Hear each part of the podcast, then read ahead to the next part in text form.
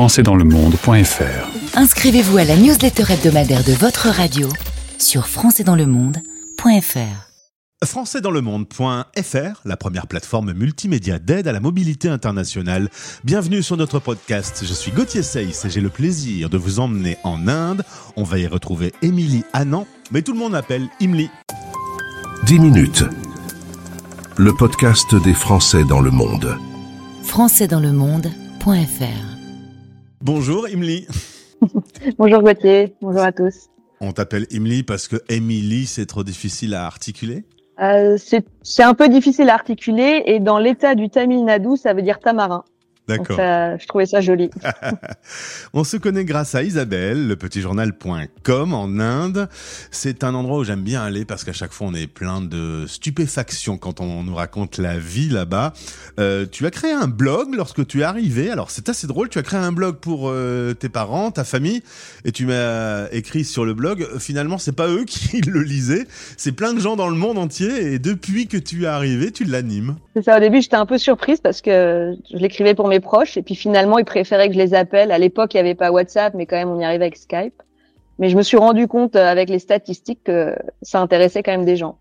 Euh, et moi, ça m'a permis de me plonger dans la culture en fait, puisque quand quelque chose m'interpellait, plutôt que juste écrire dessus, j'ai cherché des raisons, pourquoi ils font ci, pourquoi ils font ça.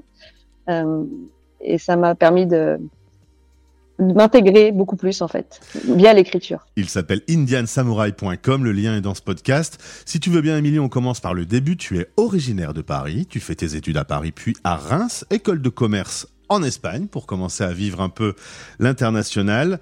Et puis, euh, tu vas pas mal voyager. Pendant quelques mois, tu vas partir à la rencontre de femmes qui travaillent dans l'économie solidaire. Euh, je repère assez vite que voyager et découvrir le monde, ça fait partie de ton ADN. C'est ça. On a commencé à voyager avec mes parents quand j'avais 11 ans euh, et on n'a vraiment euh, jamais arrêté. Euh, mon premier voyage en Inde, euh, 19 ans. C'était l'été de mes 19 ans et ça m'avait juste euh, pas vraiment donné envie de rester en fait.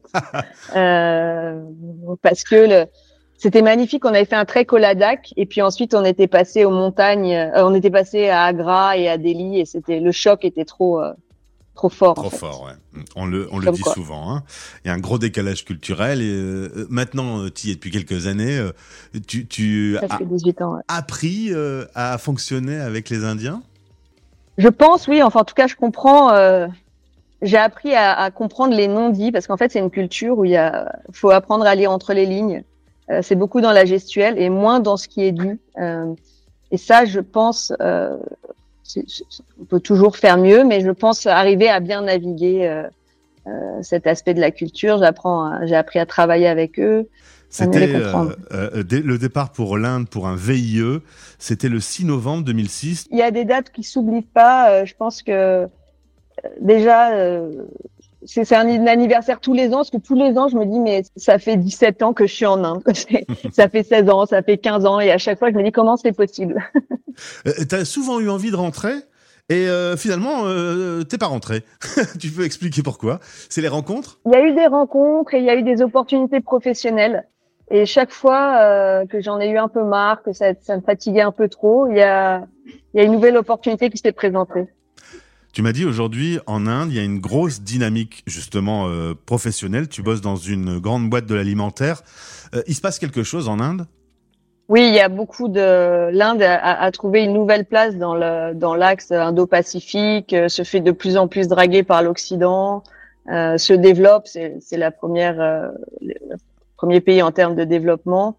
Euh, donc, en tout cas de ma perspective, beaucoup de regards, pour pas dire tous, sont braqués sur l'Inde en ce moment, et beaucoup d'entreprises euh, viennent s'implanter. Euh, ça reste difficile, mais mais une dynamique qu'on qu'on voyait pas il y a il y a 10-15 ans. Euh, et un discours beaucoup plus positif sur l'Inde aussi, notamment un peu dans les médias. euh, Aujourd'hui, tu es à Goa euh, depuis un an, euh, ancienne colonie portugaise, plutôt touristique. Tu peux me décrire un peu euh, comment est Goa pour qu'on arrive à se projeter un peu? Quitter la ville indienne, ça a été euh, une grosse décision parce que j'ai vécu à Pune, Mumbai et Delhi. Euh, et Goa, c'est c'est petit, il y a que 2 millions d'habitants quand on a presque 30 à Delhi. Euh, c'est une vie plus rurale avec des villages, euh, même s'il y a quand même une ville, deux trois villes, grosses, enfin grosses villes. Mais c'est une vie euh, avec beaucoup moins de pollution, avec beaucoup plus de, de nature, euh, beaucoup plus d'activités pour les enfants. On peut faire du vélo. Enfin, c'est c'est une vie plus authentique pour moi. Enfin, si, même si j'ai adoré les années qu'on a passées à Delhi ou à Gurgaon euh, et même à Mumbai, mais ça reste difficile pour évoluer dans le business. C'est-à-dire que à part euh, si on est dans le tourisme, il faut euh, penser à voyager. C'est pas, c'est encore très très peu développé en termes business, industriel et tout ça. Tu m'as dit que tu avais souvent eu envie de rentrer. Quelque chose me dit que certaines racines ont commencé à pousser sur le sol indien, puisque tu as maintenant un, un mari indien et un petit samouraï, comme tu dis sur ton blog, un jeune enfant qu'on embrasse d'ailleurs, parce que tu me dis qu'il était malade. il a une gastro, je crois. Ah, il est zut. pas terrible. Il- Enfin, il est pas, il est pas au top. Euh. Euh, ouais, j'ai mis, j'ai mis quelques racines. Alors l'amour m'a, m'a poussé à rester au début. Après, il y a eu des phases euh, où il m'aurait peut-être fait partir, mais je suis quand même restée professionnellement. Mhm. Et ouais, maintenant j'ai mes racines en Inde. Je- Enfin, j'ai des racines en Inde en tout cas. Mon mari parle français. Il pourrait aussi venir vivre en France. Euh, mais on, on vit au jour le jour vraiment. Donc euh, pour l'instant, on est bien ici. En tout cas, ça t'a donné voilà. envie euh, d'écrire un livre, S'aimer en Inde, la révolution du sexe et de l'amour. Ça sort aux éditions Complicité. Tu as eu six ans de travail sur ce livre. Parlons-en un peu. Euh, S'aimer en Inde, c'est pas comme s'aimer en Europe? Non, non, puisque aujourd'hui encore 90% des mariages sont arrangés. Euh, donc il y a vraiment, 90%. ouais, c'est énorme. Et même les jeunes se disent pour le mariage arrangé en fait. Il y a aussi beaucoup de de violences contre les femmes, les enfants, des violences sexuelles. Euh, donc ce que j'ai fait avec mon livre en fait, c'est j'ai essayé de comprendre euh, comment ça se passait euh, en Inde en- avec du avec le recul de comment ça peut se passer dans un autre pays qui se dit euh, libéré euh, euh, sexuellement. Je dis se dit parce que c'est pas non plus, on n'est pas complètement libre en fait, mais euh, on choisit nos partenaires, on se sépare quand ça va pas, même s'il y a une grosse montée du divorce en Inde en ce moment, euh, ça reste vraiment vraiment différent. Et mon postulat, c'est que les gens euh, sont en train de changer, parce qu'en fait, l'Inde, c'est une société, enfin, il y a plusieurs sociétés indiennes, mais si, on dit la société indienne, c'est une société où la famille prédomine. Le moi euh, n'a que peu de valeur, et je vais la faire courte, mais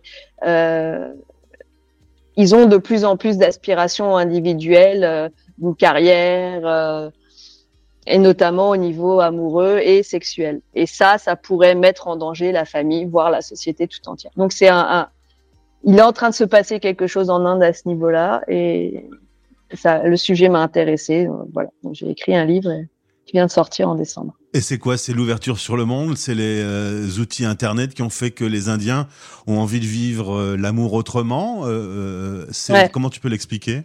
Pense que c'est en grande partie dû à la, la digitalisation, l'accès euh, aux films euh, Hollywood, euh, de voir que d'autres euh, vivent différemment. C'est aussi lié à- certainement à l'enrichissement économique, parce que nous aussi on avait des mariages arrangés jusqu'à il y a une centaine d'années, et aussi lié au fait qu'en Inde il y a, y a pas ou très très peu de sécurité sociale en fait.